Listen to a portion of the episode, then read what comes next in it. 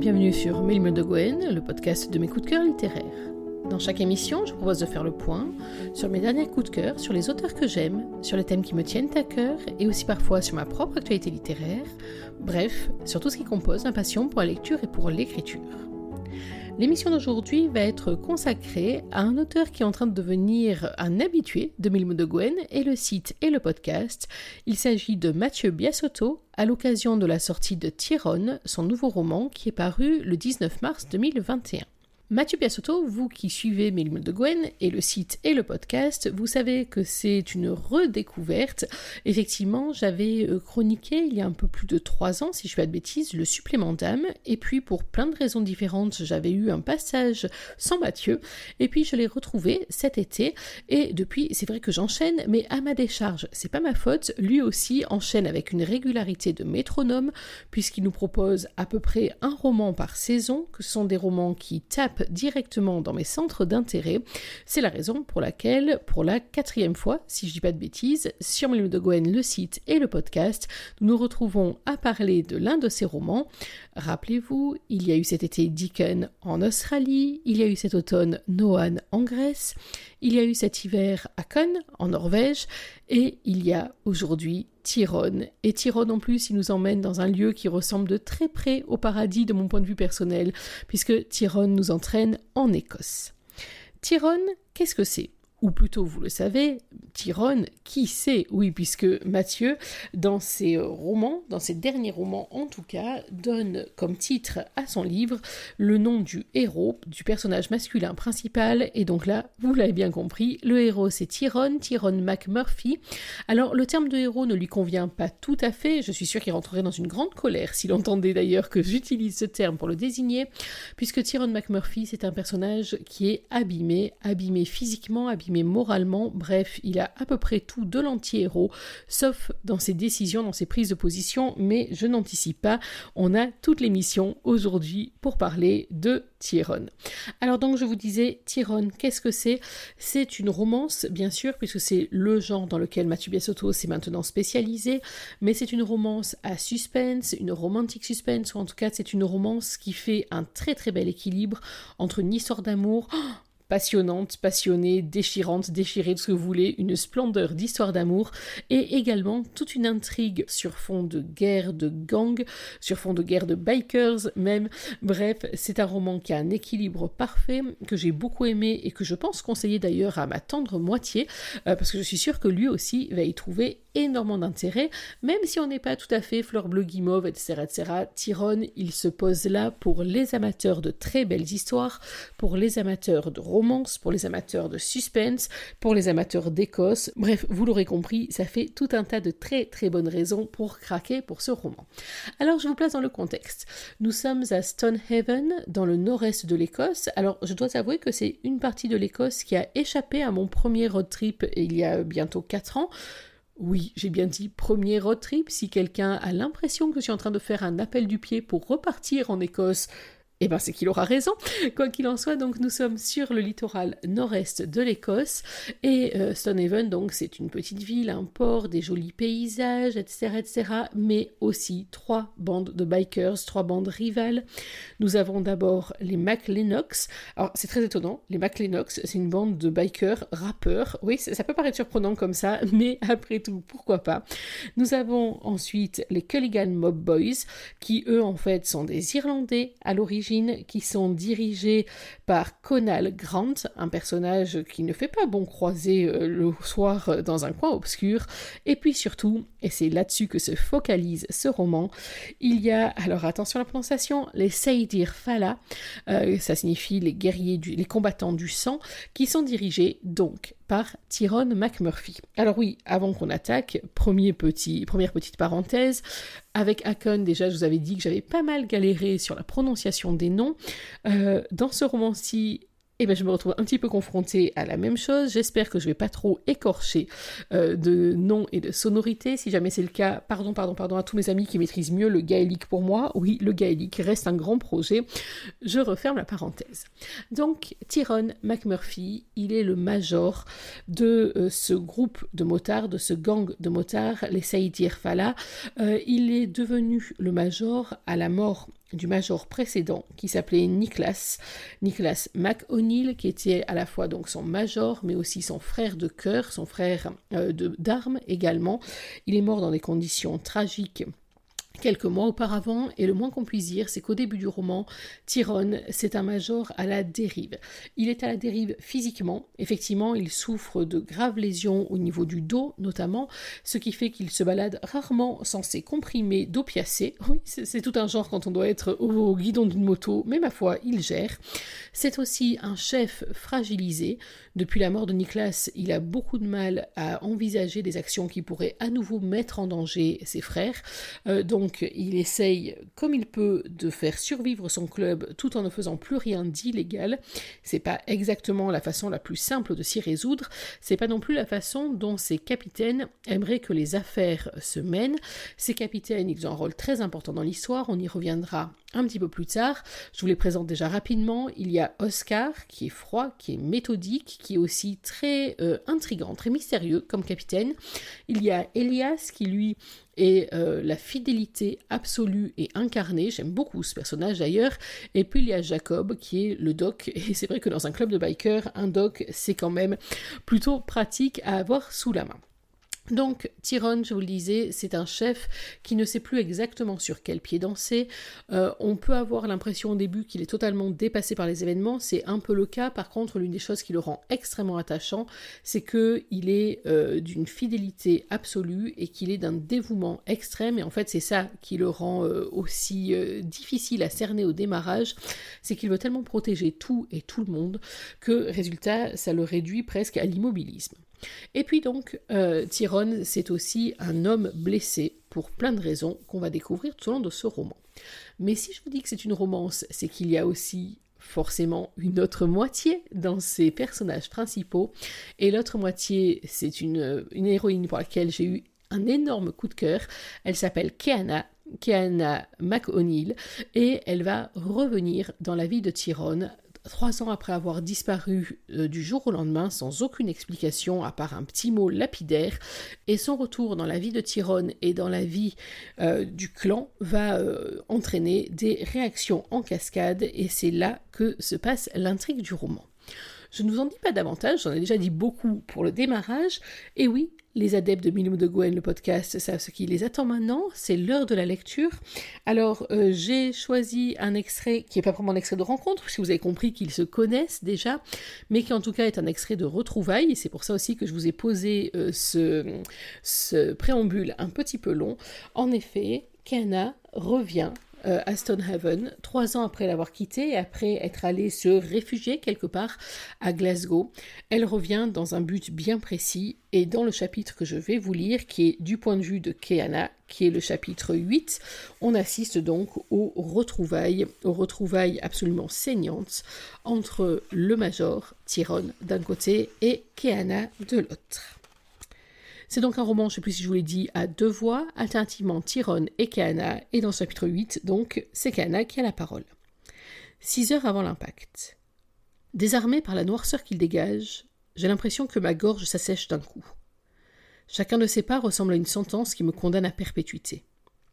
Il a ce charisme ébréché, l'aura dangereuse d'une grenade dégoupillée, le calme d'une bombe avant d'exploser, et la contrariété au bord de ses lèvres affûtées comme des lames. Son cuir et sa coupe mi-longue, aussi désordonnés que mes idées, arrivent dans mon périmètre, au point que je peux m'approprier les traits d'une partie de son visage rugueux, comme buriné par les responsabilités ou par la haine de me recroiser. Cette bouche boudeuse, autrefois tendre et à présent sévère, se pince lorsqu'il se fiche devant moi, et j'ai l'impression d'être totalement prise au piège en sa présence. Sans daigner me regarder, il reste là un long moment, au point que la mama des SF s'éclipse sentant probablement l'orage arriver. Tyrone effectue un nouveau pas vers moi, si bien que son faciès entre un peu plus dans les lueurs rouges. Et de ce que je peux en voir, cet homme côtoie le mal si souvent qu'on croirait que même Satan lui réserve une chambre d'amis. Il renifle, effleure du revers de la main le bout de son nez boxé par la vie, et j'ai l'impression qu'il a perdu du poids. Il est aussi sec qu'un douze ans d'âge, assemblé et mûri dans les Highlands. T'as rien à foutre ici, je veux pas te voir. Même s'il refuse de lever les yeux vers moi, je perçois la lueur de son regard accrocher mon poignet que je cache instantanément avant de retrouver une once de courage, même s'il a débuté les hostilités. Je ne fais que passer, je suis pas là pour toi. Désabusé dans son cuir légèrement déraillé, et un t-shirt échancré qui laisse entrevoir un torse noueux et sec. Il glisse les mains dans ses poches, puis tranche net d'une voix aux notes fumées comme un whisky hors de prix. Retourne d'où tu viens. Il est temps de lui montrer que je ne suis pas venu les chargeurs vides, et même s'il m'impressionne, je ne veux pas lui laisser le plaisir de me voir me liquéfier. On doit parler. J'ai rien à dire. Je croyais que tu n'étais pas là pour moi, barre-toi d'ici. Tu n'as pas à décider pour moi. Avalant un cachet, Tyrone ajuste ses bagues massives en tête de mort qui ont éclaté un paquet de pommettes par le passé. Il esquive soigneusement mon regard, renifle une nouvelle fois et esquisse un sourire supérieur. Non, toi, t'as l'habitude de prendre tes décisions toute seule, pas vrai? En effet, rien n'a changé de ce côté-là. Et de ce que je peux voir, tu es toujours là, tu n'as pas décroché. Fidèle au poste, contrairement à d'autres. Tu sais que le gang n'est pas la vraie vie. Il glousse d'un rire narquois comme si je ne pouvais pas l'atteindre, puis son visage se cristallise aussitôt dans une expression glaciale pour m'envoyer sur les roses une voix bien plus grave. C'est la mienne. Au moins, personne ici ne me plante un couteau dans le dos. Agacé, ou estimant qu'il m'accordait trop de temps, il tourne les talons en marmonnant froidement, retourne dans la vraie vie. Le revoir lui parler, c'est un mélange âpre et doucereux de rancœur et de nostalgie. Il m'effraie un peu, et en même temps il m'oblige à faire preuve de courage après tout ce temps passé à dissimuler qui je suis. Et tandis qu'il s'éloigne, considérant le sujet clos, même si je déteste devoir écorner ma fierté, je réalise que je ne peux pas lâcher le morceau. J'ai trop besoin de la servitude si je veux vendre. Alors je bois mon verre d'une traite et comble la distance qui nous sépare. Ne compte pas sur moi pour te supplier de me faire la conversation, mais tu peux au moins m'écouter. Tu m'entends? Le bar se fige au son de ma voix, il s'immobilise. Le dos de Tyrone se crispe et sa nuque disparaît dans le col de son blouson lorsqu'il lève les yeux au ciel en soupirant d'impatience. Qu'est-ce que tu veux au juste, hein J'entr'ouvre la bouche, mais je n'ai pas le temps de répondre. Car il se retourne et son regard aux nuances d'automne, si clair dans ma mémoire, est noirci d'une colère sauvage qui me crucifie. Quand il revient vers moi, plus impertinent que jamais, sa mâchoire roule pour mieux malmener. Tu rappliques, après un siècle de silence, et t'espères quoi? Un tapis rouge et une main tendue? Son souffle presque bestial et chargé de rancœur s'écrase contre mes lèvres. Je me sens diminué par le voile de dédain avec lequel il me dévisage. Pourtant, je déglutis et trouve tout de même la force de lui tenir tête. Je viens récupérer les affaires de Nicolas. Et. Et quoi C'est maintenant que tu te réveilles? C'est un peu tard. Mieux vaut tard que jamais. Pas d'accord, t'aurais jamais dû revenir, il n'y a plus rien pour toi ici. Alors que je sens tous les regards du gang braqués sur moi, j'extirpe la lettre de mon frère, et forte de ces mots qui me placent dans mon bon droit, je ne vacille pas. J'ai eu des papiers assignés dans le coin et je viens reprendre ce qui m'est dû. Son visage se fige alors sans la moindre expression, comme glacé par la dernière volonté de Nicolas. Là, Tyrone me concède un peu de terrain dans un soupir amer. Tu aurais pu les signer sans venir nous faire chier si j'avais eu d'autres options. Là, il s'allume une cigarette avec cette élégance abîmée qui lui donne un air singulier. Puis il me crache sa première bouffée dans le nez. Ta meilleure option, tu vois, c'est la porte là-bas. Sors d'ici. Pas sans avoir récupéré tout ce que j'exige. Son torse se crispe lorsqu'il pousse un rire amer et il tire de plus belle sur sa clope en me toisant la tête aux pieds. T'es pas en position d'exiger. Je veux juste régler tout ça, tu n'entendras plus jamais parler de moi, plus jamais. Ça, tu sais faire. Passant sa langue dans le ronflement de sa lèvre, il semble méditer à cette éventualité en dépit de ses sarcasmes. Tyrone inspire un grand coup et m'adresse un signe autoritaire de la tête. Passe à côté. Dans le sillage de son blouson portant les couleurs des SF, je longe le bar, d'où Létis, mi-main sèche, conseille avec ses mains, je l'interprète comme Vas-y doucement, tandis que Tyrone, lui, demande à Elias d'aller chercher les affaires de mon frère. On délaisse les escaliers menant aux chambres des titulaires, et je redécouvre l'immense table de la salle de réunion, ce siège tout au bout, occupé autrefois par Nicolas, et je suis assailli par des souvenirs que je contiens du mieux possible derrière les digues de ma reconstruction. Pourtant, c'est avec une épaisse nostalgie que je fixe ma place, non loin de la fenêtre. C'est si troublant que j'en triture ma boucle d'oreille avec un nœud à la gorge. De son côté, Tyrone contourne le trône, saisit la combinaison du coffre juste derrière, et en sort un petit carton portant le nom de mon frangin inscrit au feutre. Là, il s'assoit dans le fauteuil de numéro un et fait glisser d'un geste désabusé le colis dans ma direction. Voilà ce qui t'appartient. J'ai du mal à réaliser qu'il est à la tête des troupes à présent, qu'il est devenu major, et que la vie de Nicolas rentre dans cette petite boîte. Pardon? Ne te fiche pas de moi. Glissant une feuille de papier dans la poche intérieure de son blouson, il fixe la table et me répond d'un timbre glacial. Les autres vont chercher le reste. Un immense blanc s'étire. Le temps semble ralentir pour me laisser le redécouvrir dans la lumière, en dépit du déluge qui s'abat dehors, et même s'il est toujours fuyant ou retranché derrière nos différends. Ce que je prenais pour de la fureur dans le noir teinté de rouge m'apparaît comme une fêlure à la lueur de la météo capricieuse. Sa colère semble se muer en une profonde blessure, et même de l'amertume à mon égard. Mes émotions grippées jusqu'ici se mettent lentement en mouvement. J'ignore si c'est agréable ou s'il s'agit d'une torture, mais je refuse qu'elle prenne l'ascendant. Alors j'ouvre le carton qui m'est destiné pour cesser de subir, et je tombe sur un trousseau de clés orné d'une tête de mort, celui d'une bicoque dont je me rappelle vaguement les jours heureux. Sans plus m'attarder, mes doigts plongent à nouveau dans le passé et j'en sors la télécommande d'une voiture qui me fait froncer les sourcils. La voix de Tyrone claque si sèchement que j'en sursaute. C'est son pick-up. Il y a son couteau aussi, et quelques conneries. Et c'est tout? Le reste arrive, Votre Majesté. Sur cette pointe d'ironie se plante dans ma poitrine, il s'allume une nouvelle cigarette avec la fin de la précédente, et me tend finalement le paquet souple. Ces billes presque couleur rouille me fuient encore, surtout quand je me risque à saisir une blonde à mon tour. La pierre de mon briquet fend le silence ponctué des grondements de l'orage, et dans les volutes de tabac, un orgueil mal placé me pousse à surjouer le naturel, à amorcer la conversation, peut-être pour ne pas claquer des dents. Malgré les frissons en répétition, je me persuade qu'il s'agit de la bonne approche si je veux l'amener à parler de la distillerie. À moins que ce ne soit ma hantise du vide qui me pousse à combler les blancs. Comment tu vas? T'as l'air. Ça t'intéresse, après tout ce temps? Il me renvoie dans les cordes comme un animal acculé qui refuse de se laisser rapprocher. Puis il tire sur sa clope avec cette manière très particulière, le filtre coincé presque à la base des doigts de manière à ce que sa main couvre totalement sa bouche, et une part de son visage plus rude qu'avant. Tyrone a toujours été secret, pour ne pas dire ténébreux, mais aujourd'hui son comportement rejette purement et simplement tout ce que je suis, jusqu'à ce qu'il rompe le silence pour mieux me surprendre. Et ta mère, comment elle se porte? Elle se bat, mais on n'est jamais sûr qu'elle gagne pour de bon. Il opine de la tête, et alors que je le trouve aussi à fleur de peau que troublant dans son rôle de meneur désabusé, je m'inquiète de ne pas avoir vu les autres. Oscar n'est pas là? Quelle perspicacité Vous êtes fâché? C'est Scar. Il fait ce qu'il veut, je m'en tamponne. Il a quitté les SF Non, il n'y a que toi pour nous faire ça. Je me prends sa réplique dans les dents, alors qu'il grimace, extire de son jean un nouveau comprimé qu'il avale sans sourciller. Tu te drogues? Qu'est-ce que ça peut te faire? Tu en prends beaucoup. C'est que l'opium, fais pas semblant de t'inquiéter et mêle-toi tes affaires. J'ai la poitrine qui se noue parce que je sens la brèche se profiler dans nos maigres échanges, et qu'il me faut saisir cette toute petite opportunité pour aborder le véritable sujet. En parlant d'affaires, j'aimerais qu'on évoque la servitude sur Downey Point. En quoi ça te concerne? Je compte vendre la distillerie et je... son claquement de l'engrais probateur au diapason avec sa tête secouée me fauche en plein élan. Là, il tient son filtre entre ses dents, m'adresse un sourire carnassier et désenchanté, puis fait entrechoquer ses bagues. Écoute-toi, putain, tu veux vendre Mais tu t'entends parler au moins Je suis sûr que t'es même pas monté là-haut avant d'avoir le culot de te ramener ici. Prise à défaut, je me sens en dessous de tout en songeant qu'effectivement, je ne me suis pas recueilli sur la falaise. Pourtant, j'évite de me craqueler et insiste. On parle d'un bien dont je dispose à présent. Non, on parle de la tombe de ton frangin. Il faut que je vende, j'en ai besoin, Tyrone, et j'ai besoin que le clan me cède l'accès au bâtiment. Fais-toi l'idée, ça n'arrivera jamais.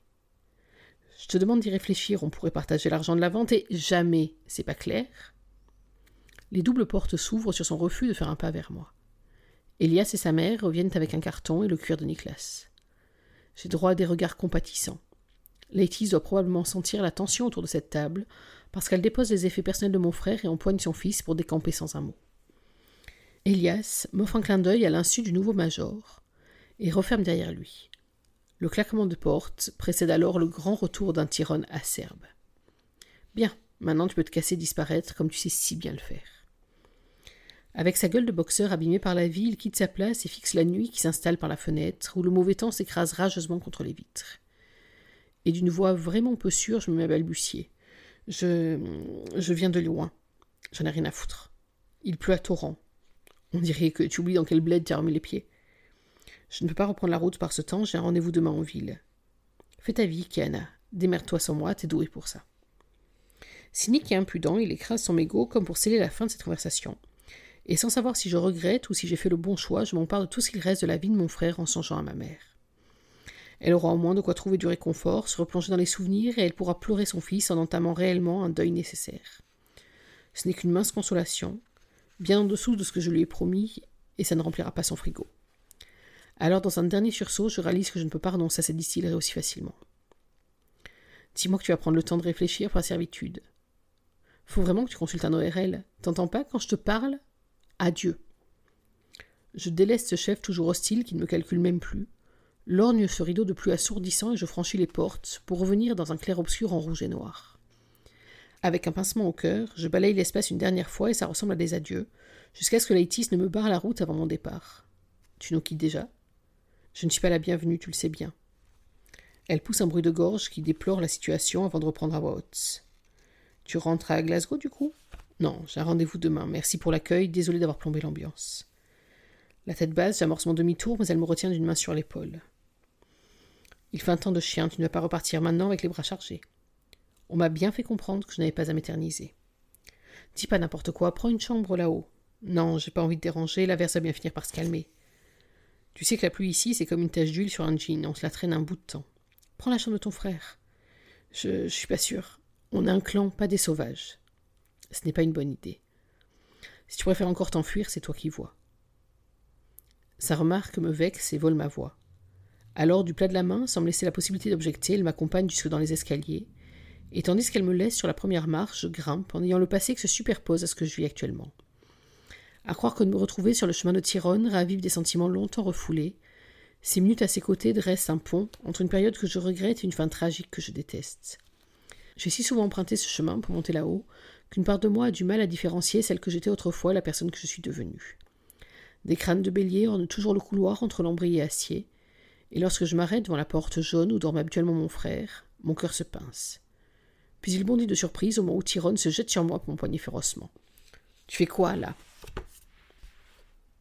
Voilà, c'est donc sur ces retrouvailles mouvementées que s'achève notre lecture, et je pense que vous avez compris la raison pour laquelle j'ai choisi ce chapitre, parce qu'il pose vraiment le décor de ces retrouvailles, de ces retrouvailles extrêmement tendues, de ces retrouvailles très douloureuses.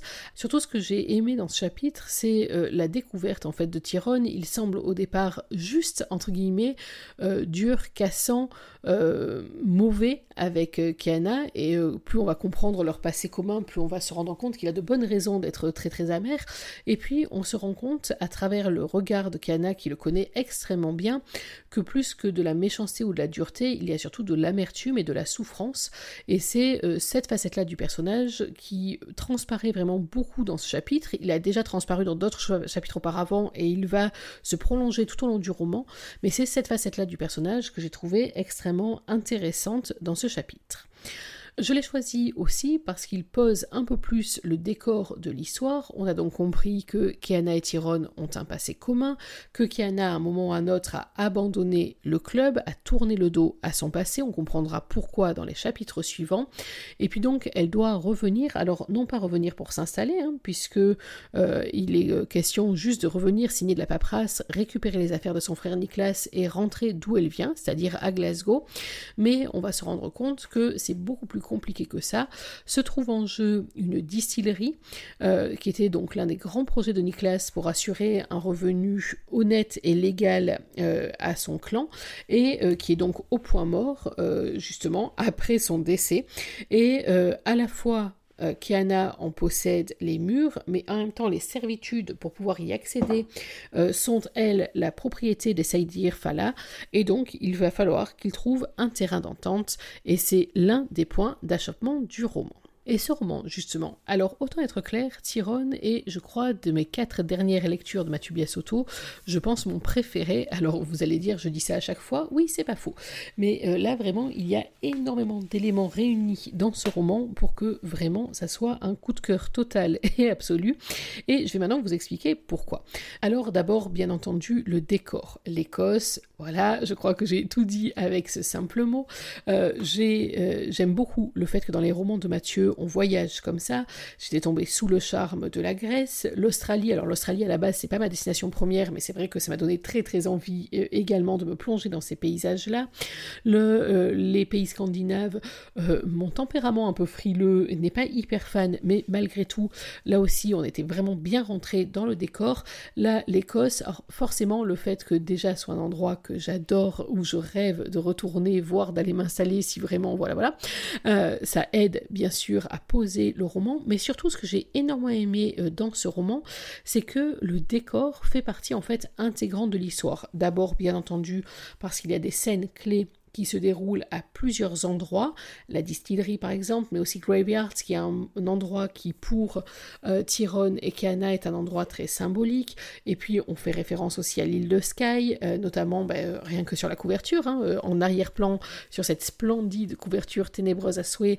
Derrière Tyrone, on reconnaît quand même le profil du Old Man Store à l'île de Sky. Donc on est dans ce décor, mais on est dans un espace où euh, la pluie, qu'elle soit battante, que ce soit un crachin, qu'elle soit euh, une pluie de tempête, qu'elle soit au contraire une pluie euh, toute fine, mais qui en même temps relève d'une grande tristesse, elles se confondent, voilà, elles se avec les sentiments des personnages, et on a à la fois des scènes d'une intensité impressionnante sous une pluie battante sans que personne n'ait l'air de s'en soucier. Normal, on est en Écosse. Si on commence à s'interrompre à chaque goutte de pluie, on ne fait plus grand chose. Et en même temps, euh, à l'inverse, il y a une autre scène extrêmement déchirante qui, elle, a pour cadre un petit crachin tout léger, mais qui en fait pèse très lourdement sur les cœurs et sur les âmes. Et donc, le décor, l'Écosse bien sûr, pour moi c'est déjà avoir fait une grosse partie du chemin vers le coup de cœur, mais ce que Mathieu en fait, la manière dont il intègre l'Écosse et dont il intègre son climat, son relief, ses paysages dans euh, son roman, dans son intrigue et dans l'ambiance euh, de son roman et de son intrigue, j'ai trouvé ça absolument euh, parfait. Ensuite, l'intrigue, justement. Alors, bien évidemment, vous imaginez que je ne vais pas vous en dire beaucoup, euh, c'est dommage, mais ça vaut le coup que vous le découvriez. Je vous dirais juste que c'est une intrigue qui est lourde, qui bien sûr se passe dans un terrain euh, d'opposition. Alors certains diraient guerre des gangs, ouais, j'aime pas trop le terme, mais euh, c'est un peu ça, de rivalité en tout cas entre ces trois gangs qui veulent coexister, exister ou dominer, selon les cas. On a donc les Seydir Fala, c'est-à-dire le gang de Tyrone. On a euh, les Culligan Mob Boys, donc ces Irlandais euh, de Conal Grant, et puis on a aussi euh, les McLennox, donc les rappeurs bikers, et ces trois groupes en fait vont se lier, se délier, se défier, se confronter dans un espèce de jeu de chat de la souris avec une intrigue qui est très bien menée, c'est-à-dire que tout est placé vraiment de manière très très précise et qu'il faut être attentif à chaque petit détail parce qu'ils vont retrouver leur résolution en tout cas leur explication plus tard dans le roman. Euh, et dans ce, dans ce roman-là en particulier, où on est à la fois sur une romance, je vous l'ai dit, mais aussi sur une intrigue plus euh, suspense, euh, ça a toute son importance et ça fonctionne vraiment très très bien. Donc premier point très fort de ce roman, cette intrigue qui va en plus connaître de nombreux rebondissements, des révélations, des coups tordus, enfin c'est tout ce que j'aime vraiment et c'est surtout très très bien mené. Le point très très fort de ce roman, c'est son casting, ce sont les personnages. Alors, bien entendu, Tyrone et Keana, je vais vous en parler juste après, mais aussi les personnages secondaires. Vous avez vu, on a croisé dans la lecture que je vous ai faite Laitis, qui est donc la mama du club. C'est elle qui s'occupe à la fois de l'intendance, mais qui a aussi une figure presque maternelle auprès de, de tous ces bikers, qui va aussi être un point euh, de diplomatie, ou en tout cas un point de conciliation entre les individus. Elle veille sur chacun, même discrètement, même de loin. C'est un personnage qui est vraiment très attachant, tout autant que son fils, Elias. Alors c'est un drôle de biker, je vous laisserai découvrir pourquoi, mais euh, c'est un biker qui est à la fois très attachant. J'ai beaucoup aimé euh, sa fidélité, sa loyauté à toute épreuve, le fait qu'il est prêt à suivre son major jusqu'en enfer et au-delà, euh, c'est un personnage pour lequel j'ai une grosse affection un peu à l'inverse de Scar, d'Oscar, parce que là, j'aime beaucoup aussi finalement ce personnage-là. Je me suis demandé hein, pendant tout le roman si j'allais euh, aimer ou pas Oscar. Oui, je suis comme ça, euh, parce que, euh, comme le dit d'ailleurs Tyrone dans le passage que je vous ai lu, c'est un personnage un peu borderline, c'est-à-dire que on a tendance à penser que dans un club de bikers, tout le monde suit aveuglément le major, etc. Et eh ben, c'est pas le cas de Scar, qui effectivement en fait un peu à sa tête, dont on se demande par moments quelles sont ses vraies motivations mais pour moi c'est un personnage vraiment central du roman, à cause de la place qu'il prend dans l'intrigue bien sûr, mais aussi à cause de tout un tas de petits éléments, de petits détails qui euh, méritent d'être découverts. Bref, vous penserez à moi lorsque vous ferez votre opinion sur Scar, et j'attends vos retours avec impatience pour qu'on en discute. Mais surtout, ce roman, il repose donc sur deux personnages à part, donc Keana et Tyrone, euh, deux personnages pour lesquels j'ai eu un très gros coup de cœur et deux personnages sur lesquels je trouve que Mathieu a vraiment pris euh, des risques euh, parce qu'il a dépeint des personnages qui sont tout en nuances, qui sont, j'avais vraiment l'impression d'avoir comme ça, comme sur un tableau, des petites touches qu'on rajoute au fur et à mesure, des touches de couleur ou au contraire des touches d'ombre, et j'ai trouvé que le travail fait sur ces deux personnages, il est absolument génial. Alors je vais commencer par Kana. Allez, honneur aux dames. C'est un personnage. Alors, pour les deux, on est vraiment sur des anti-héros. On est sur des personnages euh, qui vont juste juste entre guillemets, se retrouver dans des situations où ils vont avoir à faire des choix et où ils vont avoir à se positionner, où ils vont avoir à révéler tout ce qu'ils ont au plus profond d'eux-mêmes. Kiana, on l'a donc compris, c'est quelqu'un qui à un moment a déserté le club et qui se retrouve finalement à revenir un peu contrainte et forcée. Alors au premier abord, elle, est pleine de contradictions, d'ailleurs pas qu'au premier abord, c'est-à-dire qu'à la fois elle donne une image très dure, elle donne une image presque sûre d'elle, presque arrogante, et en même temps on sent immédiatement qu'elle est au contraire extrêmement fragile, qu'elle est sur la brèche, les gens qui l'entourent savent et sentent à quel point elle est brisée. Euh, on va comprendre tout au long du roman ce qui a entraîné cet état d'esprit. Donc on pourrait penser que c'est une personne fragile qui va se réfugier comme ça derrière une carapace un petit peu euh, dure, un petit peu revêche, et en même temps il y a des moments où au contraire justement elle va sortir toute la force qu'elle en elle, c'est des moments où elle se transfigure, c'est des moments qui sont extrêmement forts dans le roman, qui sont extrêmement attachants, en tout cas des romans qui m'ont vraiment fait frémir. Et en même temps, c'est pas pour autant qu'elle va se transformer en virago ou en guerrière absolue, parce que on a toujours euh, cet équilibre très fragile avec des moments de grand désespoir, de grande fragilité. C'est pas la super-héroïne qui d'un coup va se retrouver euh, sans peur, sans reproche et sans aucune faille. Euh, c'est un personnage voilà qui est tout en nuances, à la fois capable d'être extrêmement solide quand on va avoir besoin qu'elle le soit, tout en étant euh, confrontée euh, aux faiblesses de tout un chacun et aux fragilités de tout le monde, surtout quand elle se retrouve dans des positions qui ne sont pas celles de tout le monde, là par contre pour le coup, mais en tout cas vraiment une constante, le fait qu'elle essaye toujours de faire de son mieux pour elle, mais surtout pour les autres qu'il s'agisse de sa mère, qu'il s'agisse de Tyrone, qu'il s'agisse aussi d'autres personnes auxquelles on ne penserait pas forcément. Il y a entre autres une scène après un incendie où j'ai trouvé que là, elle révélait un personnage extrêmement puissant. Et puis c'est aussi quelqu'un qui est capable d'agir sur un coup de tête. Et en fait, l'intrigue du roman, même si le roman s'appelle Tyrone, l'intrigue du roman, elle repose vraiment sur Kana, parce que c'est en essayant de faire au mieux pour tout le monde que vont euh, survenir tout un tas d'événements et tout un tas d'enchaînements d'événements qui vont de loin dépasser sa petite personne et ce qu'elle voulait faire. Et ce qu'elle voulait faire, c'était bien faire. Et puis, il y a Tyrone, donc le titre de ce roman, le personnage qui donne son nom à ce roman. C'est un personnage alors que j'ai trouvé absolument euh, fabuleux. Et alors c'est bizarre parce que en relisant la description qu'en a fait Mathieu, quand j'ai lu l'extrait tout à l'heure, euh, je me suis rendu compte qu'en fait euh, il n'est pas particulièrement beau ou séduisant, mis à part ses yeux couleur whisky. Là je vous cache pas que je suis en admiration devant la, la description de la couleur de ses yeux, surtout que tout au long du roman Mathieu les décrit avec beaucoup de talent et notamment beaucoup de talent graphique, puisqu'on a ces couleurs changeantes comme ça au fur et à mesure, euh, et c'est vraiment très bien réussi. Mais euh, surtout, ce que j'ai beaucoup aimé dans ce personnage, c'est alors un peu comme, pour Kiana finalement, hein, c'est un personnage qui est euh, cassé, qui est cabossé, qui est fragile. Alors c'est vrai que c'est mon côté un peu Saint-Bernard peut-être, j'aime bien ces personnages-là qui sont pas les personnages absolument invincibles et irréductibles, mais c'est vrai que dans la série des personnages fragiles, cabossé par la vie, cabossé physiquement, cabossé sentimentalement, cabossé moralement aussi, là, Tyrone, on a quand même tapé très très fort.